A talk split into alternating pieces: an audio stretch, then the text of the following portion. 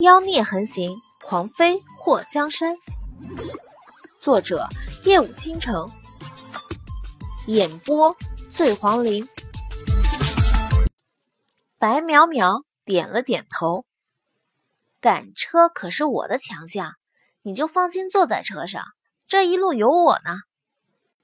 本来看到白淼淼自信心爆棚的模样，祸水觉得挺托底。不过，当他上了驴车后，整个人都不好了。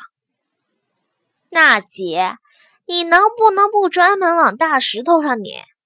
大路这么宽，我就纳闷儿，你怎么就碾压的这么准？是石头跟你有仇，还是你看车轮子不顺眼？我说白淼淼，你是不是愿意听咯噔咯噔驴车要散架的声音？这驴车本就是小小木轮子的，上面就一个板车搭着，没有车厢，没有软垫。白淼淼一路赶车，专门压石头，把祸水颠簸的都要刚裂了。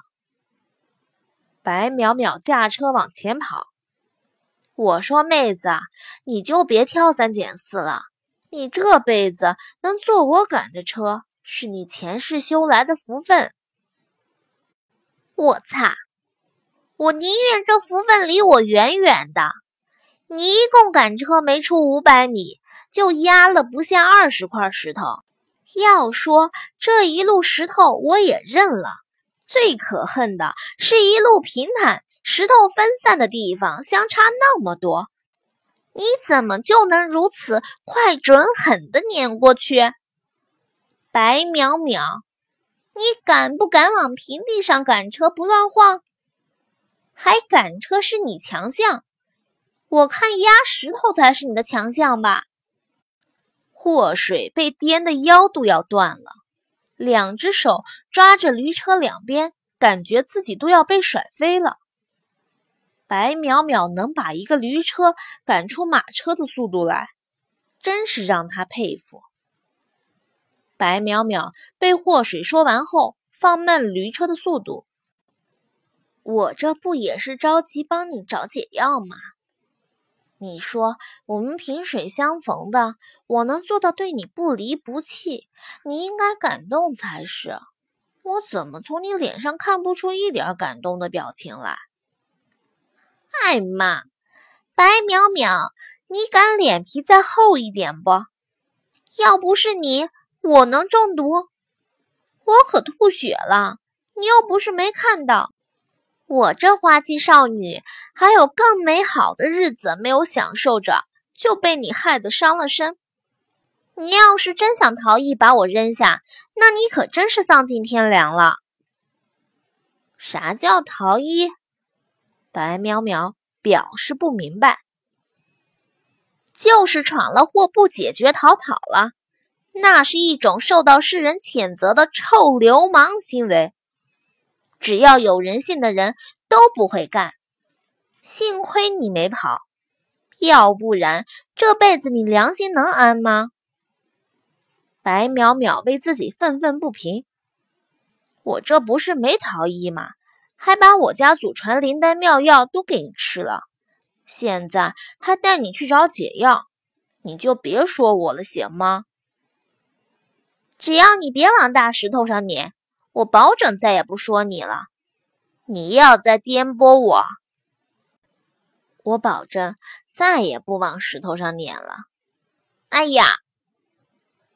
白淼淼刚说完，驴车就压上了一块大石头，然后整个车体向左倾斜。他大叫一声，从驴车上奔下，祸水就觉得一阵天旋地转。然后被侧翻的驴车给压在了下面。在被驴车压住的时候，祸水忍不住大骂了一声：“白淼淼，我操你大爷！”白淼淼无辜的看着驴车下只露出一个脑袋瓜子的祸水，一耸肩膀：“我奶奶当年就生了我爹一个。”祸水后槽牙咬得嘎嘎响，他的预感没错，这个丫头果然是个不靠谱的。祸水被白淼淼从驴车下面拽了出来。万幸的是，驴车的车板子两边有扶手，正好卡在地面上。驴车的车板子没直接压在祸水身上，他没受什么伤。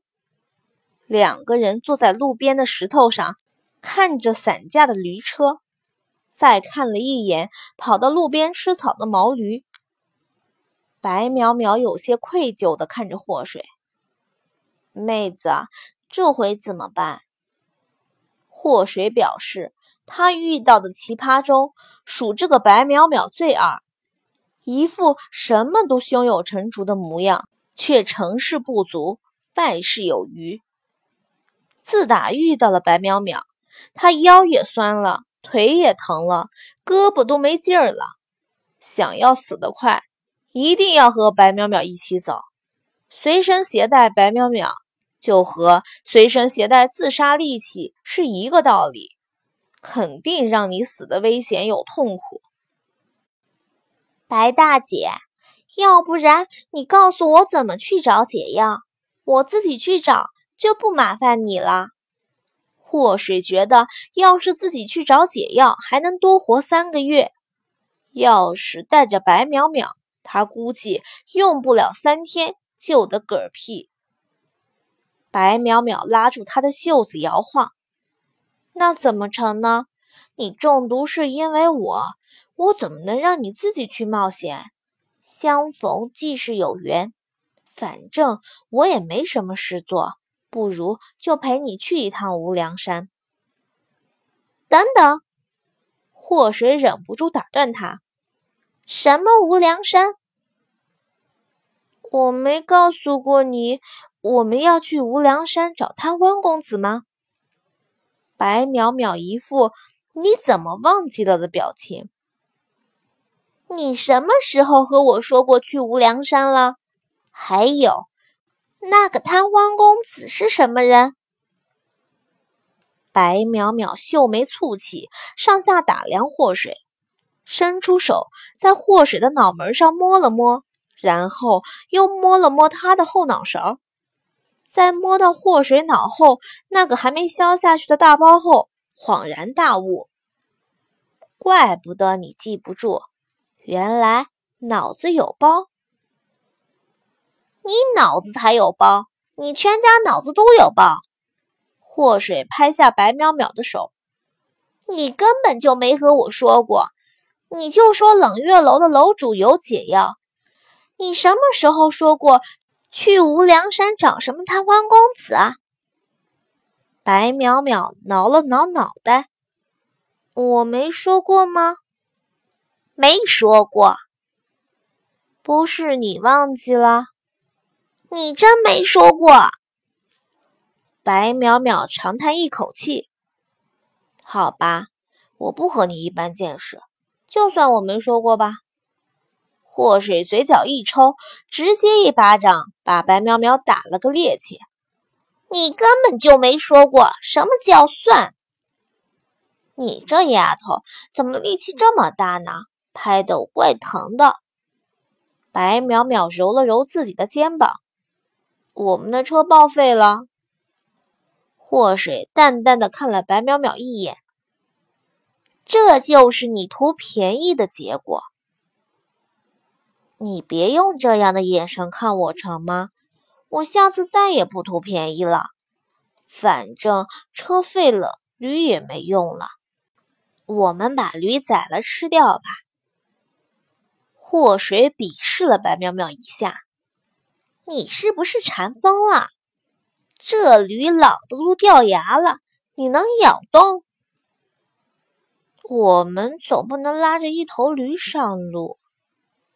祸水再一次鄙视他，见过笨的，没见过比你笨的。你能不能好好说话？我也是有脾气的。你说谁笨呢？白淼淼表示不服。祸水冷哼了一声，走到毛驴面前，抓住绳子，直接身子一窜，坐到了驴背上，牵着。白苗苗脸颊抽了一下，然后对着祸水竖起了大手指。高。白淼淼牵着驴，带着祸水往临阳城的城门走。一路上看到他们两个的老百姓都站在一旁看热闹。两个十来岁的少年，一个骑在一匹老驴的后背上，另外一个牵着驴慢悠悠的走。其实这都不是什么稀奇的。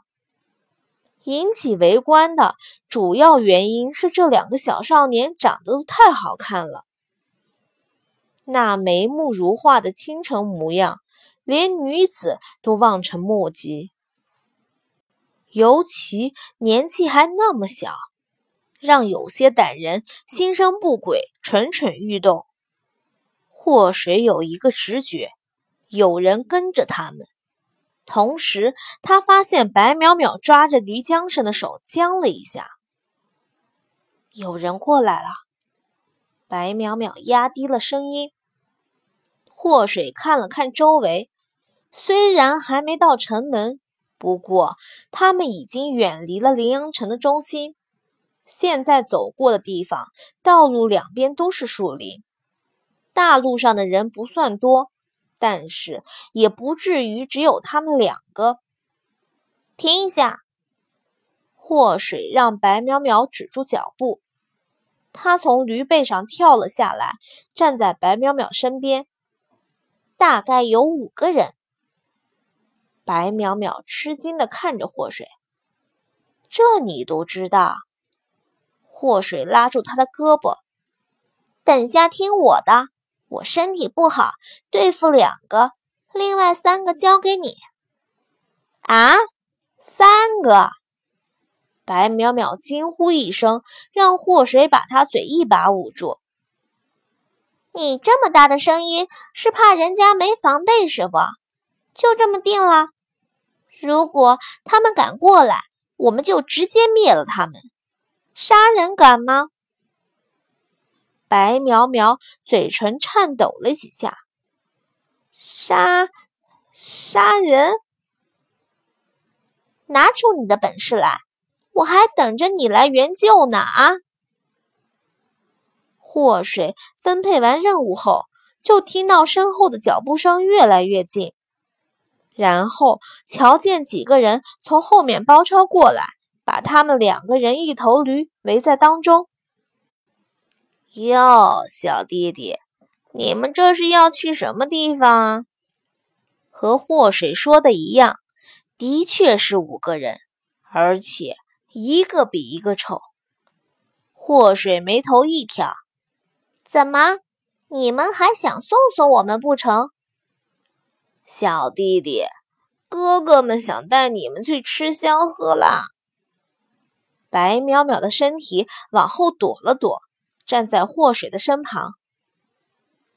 我们有吃有喝，谁用你们带？那五个男人一使眼色。实话跟你们说，老子看你们长得还不错，准备送你们进宫。你们别敬酒不吃吃罚酒。送我们进宫？什么宫？当宫女还是当娘娘？可惜了，我们是男的。祸水没想到白淼淼的胆子这么小，白有那么高的轻功了。那几个男人站在一旁大笑：“你这小子倒是真敢想！如今全公公身边的人……”正在找漂亮的男孩进宫当太监，老子见你们不错，给你们个机会去全公公面前当红人。你们要知道，没有门路，根本搭不上全公公身边的人。只要你们愿意，以后荣华富贵还不是手到擒来。到时候，你们还要感谢老子呢。祸水嗤了一声。这当反派的连台词都一样，能不能有点创意？既然荣华富贵手到擒来，不如你们几个进宫去当太监好了。那个什么全公公，要是看上你们的话，估计你们前途不可限量。菊花一定盛开的灿烂无比。祸水一只手拉着白淼淼，另一只手拿起鞭子抽了毛驴一鞭。那毛驴突然吃疼，直接撂蹶子往前冲。看到那五个人忙于躲驴，祸水拉着白淼淼就跑。祸水，菊花一定盛开的灿烂无比是啥意思啊？跟当太监有关系吗？白淼淼一边跑一边问。好奇心害死猫，懂不？祸水跑了二十几步后，就觉得自己胸口一阵剧烈疼痛。我怎么感觉这是要毒发的节奏呢？白淼淼看着祸水那苍白中印堂发黑的脸色，肯定是要毒发！中了狼牙针，在还没有解毒的时候不能剧烈运动，要不然会提前毒发。你妹的！你怎么不早说？祸水停下了脚步，捂着胸口站在那里不敢动，一动就有一种要吐血的感觉。我爹就我一个闺女，我没妹妹。白淼淼不忘提醒祸水，她这独生女的身份。你能不犯二了不？如果你能一个对付五个。我允许你继续当个神警兵。祸水发现了，和白淼淼一比，他是多么的成熟稳重有担当。一听祸水让他一个对付五个，白淼淼闭上了嘴。那五个男人摆脱掉毛驴后，冲着他们两个追了上来，一个个被驴追得狼狈不堪。此时。摩拳擦掌的，就想把祸水和白淼淼胖揍一顿。白淼淼在呢，你带着我最快能跑时速多少？啥叫时速？祸水拍了拍脑门你就说你带上我能不能跑吧？那得看你有多重。很轻，那没问题。白淼淼拍了拍胸脯子，跑出一里地不被他们追上还是可以的，前提是他们别骑马。出其不意，攻其不备，我打断他们的腿，你带着我跑到一里之外，估计就算他们的同伙来了也追不上我们。祸水从随身携带的布袋子里掏出那天在院子里捡到的暗器，看着那五个男人跑过来的时候，直接把暗器一个个飞了出去。八环、九环、八环、十环，拖把。祸水目测自己的得分，五个人中了四个。还有一个没中的男人，看到身边同伙一个个都倒在地上，捂着腿大叫，不由得吓傻站在那里。白淼淼用力的拍手叫好：“还有一个，再来一下！”